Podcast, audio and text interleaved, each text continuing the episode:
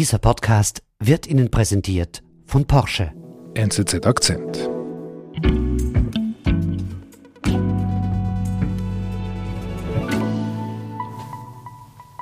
Als ich mit Natalie abgemacht habe, lud sie mich zuerst zu sich nach Hause ein.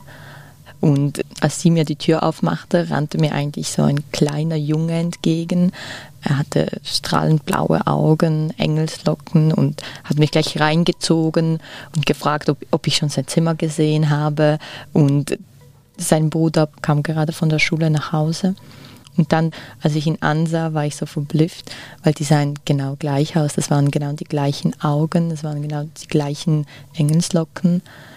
Das fand ich erstaunlich, zumal sie ja eigentlich nur Halbbrüder sind. Natalie gebar ein Kind, das nicht ihre Gene trägt. Eine Eizellenspende machte es möglich. Journalistin Sascha Britzko hat die Frau getroffen, die für ihren Kinderwunsch bis nach Spanien ging.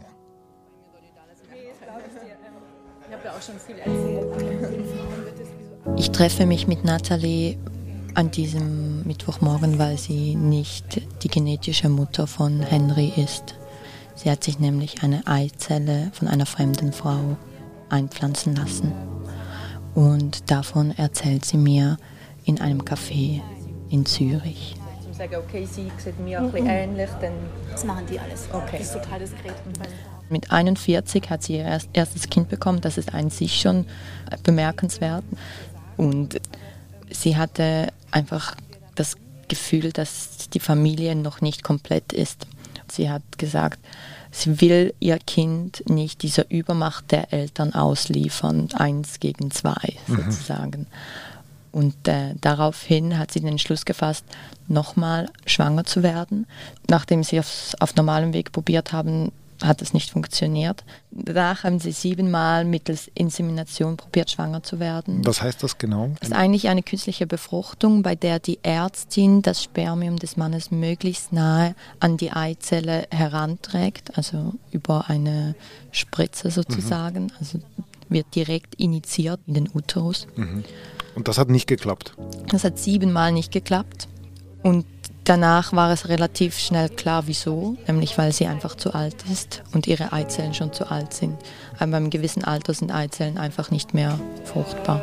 Dass es immer viel aktueller wird, weil die, die Menschen werden älter, die dann ihre Kinder bekommen wollen. Oder auch, auch in der Schweiz ist es so, dass wenn Männer, wenn ihre Spermien sozusagen nicht schnell genug schwimmen können, also nicht mehr zur Eizelle kommen, können sie in eine Samenbank gehen und Spermien an eines anderen Mannes holen. Frauen können das nicht, also das ist verboten in der Schweiz. Verboten. Sie können keine Eizellen von anderen Frauen in sich einpflanzen lassen. Und in Deutschland? In Deutschland dürfen sie das auch nicht. Das sind, das sind die einzigen zwei Länder, praktisch ein, die einzigen zwei Länder in Europa, die das noch verbieten. Auf jeden Fall, ja.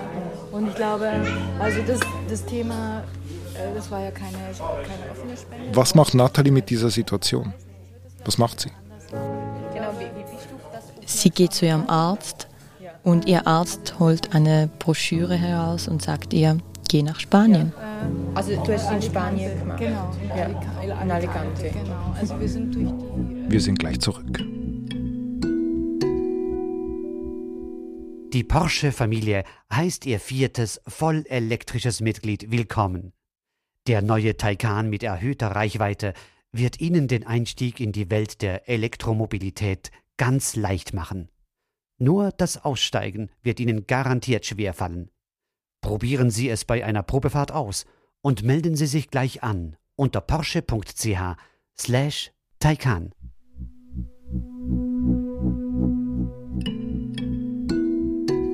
Sascha, warum Spanien?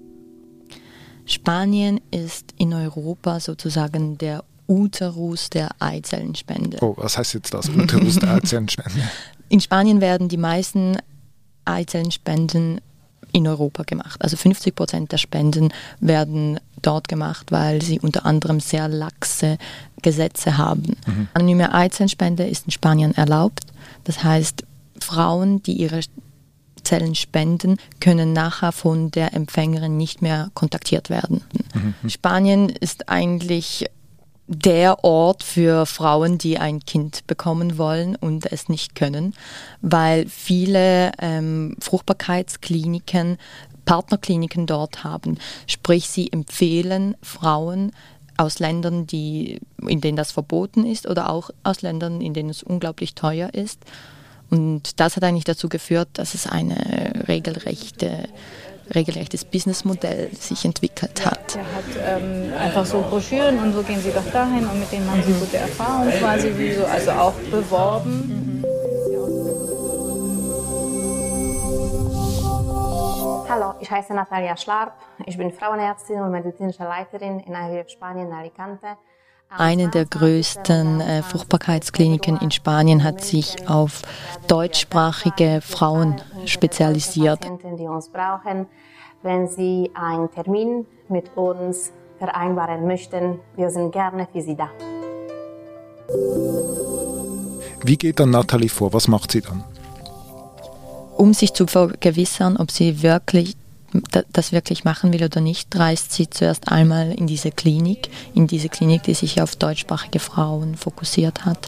Als sie dann dort ist, denkt sie, dass es eigentlich sehr professionell ist. Also sie beschreibt das als ein Fünf-Sterne-Service. So Fünf-Sternmäßig, mhm. sage ich mal, behandelt und dann war auch alles gut. das, das überzeugt sie der kind, ihr Wunsch, der immer noch sehr groß ist und dann diese Erfahrung in Spanien überzeugt sie schließlich, das zu machen, ja. Wie wählt sie denn das aus? Also wie geht man denn da vor? Als sie dort ankommt, wird sie zuerst ausgefragt, was ihr wichtig ist an, ähm, an einer Spenderin, wie diese aussehen soll, wie, welchen Hintergrund die haben soll. Und sie bekommt einen Katalog, bei dem sie aus einer Anzahl von Merkmalen, die ihr am wichtigsten sind, auswählen kann. Unter anderem sind Haarfarbe, Augenfarbe, Größe, Religion dabei. Und Natalie entscheidet sich dann für Haarfarbe, Größe und Abschluss. Mhm. Und dass sie nicht so groß ist. Mhm. Weil ich dachte, das fällt jetzt total raus. Mhm. Also ich wüsste nicht, was ich da für mich auswählen würde, aber okay, interessant. Ja, sie hat sich dafür entschieden, weil sie auf keinen Fall wollte, dass man merkt, dass das Kind sozusagen nicht von ihr ist. Mhm. Dann habe ich das Gefühl, ich bin in Erklärungsnot für mich selber. Mhm. Und das wollte ich nicht. Also, Was passiert dann? Nachdem sie diese Merkmale ausgesucht hat, wird die passende Spenderin gesucht. Ähm, die Klinik hat schon einen vorbereiteten Pool. Am Schluss hat man fünf Frauen vorliegen und dann werden sie wahllos abtelefoniert und die erste, die zusagt, die darf es dann machen. Mhm. Was weiß man über diese Spenderinnen? Äh, man weiß, dass in Spanien es sich etabliert hat, dass vor allem junge Studentinnen ihre Eizellen spenden. Fürs Geld also. Für, ja, die Vermutung liegt nahe, dass die Anonymität und das Geld verlockend sind. Mhm. Obwohl es nicht viel Geld ist, also eine Frau bekommt nur 1000 Euro für eine Spende, aber es gibt noch andere Anreizmodelle in Spanien. Also wenn du zwei oder dreimal gespendet hast, dann ähm, bekommst du zum Beispiel lebenslang gratis Gesundheitschecks. Mhm. Es sind solche Deals, mhm. die oft gemacht werden, ja.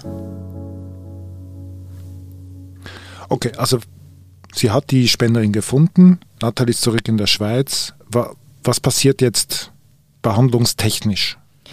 Nathalie muss sich auf die Spende zuerst mal vorbereiten, bekommt zwei, drei Spritzen pro Tag. Die hm. muss sie sich in den Bauch initiieren. Das sind solche Hormonbehandlungen. Und entkoppelt davon muss die Spenderin sich ebenfalls einer Behandlung unterziehen, einer hormonellen Behandlung mittels Spritzen, bei der die Eizellen in ihr heranreifen und zwar alle pro Monat vorhandenen Eizellen aufs Mal, das sind 15 bis 18 und in einem operativen Eingriff werden diese ihr dann entnommen. Hm. Danach werden die Eizellen der Spenderin mit den Spermien von Nathalies Partner befruchtet und reifen heran. und die, die am besten reifen, werden bei Natalie dann eingesetzt. Das muss alles ziemlich schnell gehen. Innerhalb von drei Tagen muss eine reife Eizelle der Spenderin eingesetzt werden. Du weißt aber nicht genau, wann die Eizelle anreift. Sprich, Natalie muss in einem Zeitraum von etwa zwei Wochen immer bereit sein, plötzlich nach Alicante zu fahren und sich dort die Eizelle einsetzen zu lassen. Und so ist es dann passiert. Und so war es dann auch, ja. Genau. Es hat funktioniert beim ersten Versuch. Es hat funktioniert. Der Eingriff ist gut verlaufen. Natalie hatte keine Schmerzen. Sie saß einfach auf einem Stuhl und der Arzt hat ihr die Eizelle bei vollem Bewusstsein eingeführt. Das dauert so etwa eine halbe bis eine Stunde und es tut auch nicht weh. Also sie hat gesagt, sie hat sich danach super wohl gefühlt. Und dann ist Und dann ist Henry gekommen. Mit 45 Jahren bekam sie ihr zweites Kind. Also Nathalies großer Wunsch ist in Erfüllung gegangen. Paul, neben Paul ist Henry jetzt da. Sie hat ein Familienglück. Sie sind zu viert. Und dann höre ich dir zu und, und höre diesen ganzen Prozess, diesen ganzen Aufwand, der dahinter steckt. Diese Reise nach Spanien, zweimal runter nach Spanien. Warum dieser ganze Aufwand? Das musst du jede Frau fragen, die kein Kind bekommen kann. Ich glaube, der Kinderwunsch bei Frauen ist so, kann so groß sein, dass man jegliche Strapazen auf sich nimmt. Also ich habe nicht nur mit Natalie gesprochen, ich habe auch mit anderen Frauen gesprochen und die haben mir alle gesagt, an das, was vorher war, an das erinnern die sich gar nicht mehr. Jetzt ist einfach ihr Kind hier, das, was sie immer wollten und so ist es perfekt. Und wie erklärst du dir, dass ausgerechnet in der Schweiz und Deutschland das verboten ist? Also ich, wenn ich mir das vorstelle, Schweiz, Deutschland, eine, ein, quasi eine, ro- alles rot und drumherum 20 europäische Länder, wo dieser Prozess eigentlich legal erlaubt ist.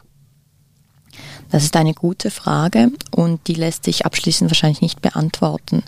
Es gibt verschiedene Gründe. Österreich, ein tief konservatives Land, hat das zum Beispiel auch erlaubt.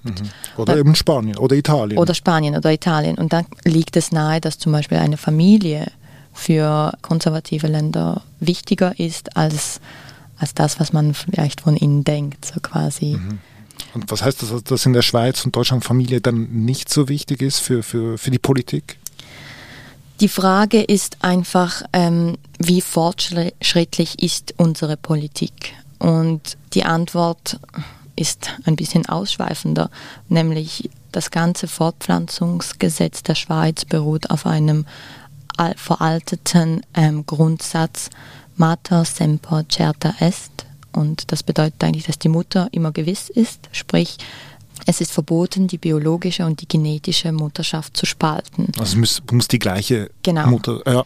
Und beim Vater scheint das nicht sehr relevant zu sein. Das zeigt nur schon, dass zum Beispiel eben die Samenspende erlaubt ist, die Eizellenspende nicht. Und gleichzeitig das Zivilrecht und das Fortpflanzungsrecht sind sehr eng aneinander geknüpft. Das zeigt unter anderem, dass nur Ehepaare sich äh, Samen spenden lassen können und lesbische Paare zum Beispiel nicht In der Schweiz. in der Schweiz. Und auch Frauen dürfen, alleinstehende Frauen dürfen das nicht. Also hier ist irgendwie man noch nach wie vor der Ansicht, dass nur eine Familie, und zwar eine Traditionelle traditionelle Familie, ein Kind aufziehen kann. Wenn ich mich äh, in die Politik hineinversetze, in einen Gegner einer solchen Methode, dann kann ich es aber irgendwie auch nachvollziehen, eben dass man sagt, die Biologie hat dafür gesorgt, dass Mütter bis zu einem gewissen Alter Kinder kriegen können. Wenn es nachher nicht mehr möglich ist, ist es nicht mehr möglich. Warum muss man das so erzwingen? Man könnte die Frage ja auch umkehren, wenn es möglich ist, nach diesem Alter Kinder zu bekommen, medizinisch, warum sollte man es nicht tun? Man könnte ja auch, wir können ja auch Menschen retten, wir können Krebs heilen mittlerweile. Wieso tut man das? Also das, das sind solch große philosophische Fragen, die man durchaus stellen kann, aber die Antwort wird nie einheitlich ausfallen. Äh, tut sich etwas mittelfristig politisch?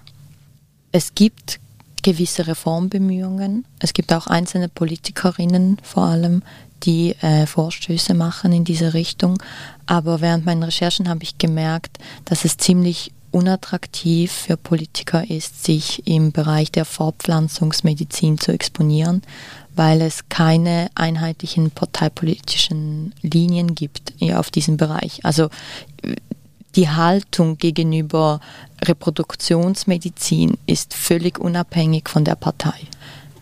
In diesem Sinne kann sich kein Politiker und keine Politikerin auf diesem Bereich profilieren, weil er oder sie immer Angst haben muss, dass er seine Wähler vor den Kopf stößt. Liebe Sascha, vielen Dank für deinen Besuch bei uns im Studio. Sehr interessant. Danke, Danke dir. vielmals. Tschüss. Das war unser Akzent. Ich bin David Vogel. Bis bald.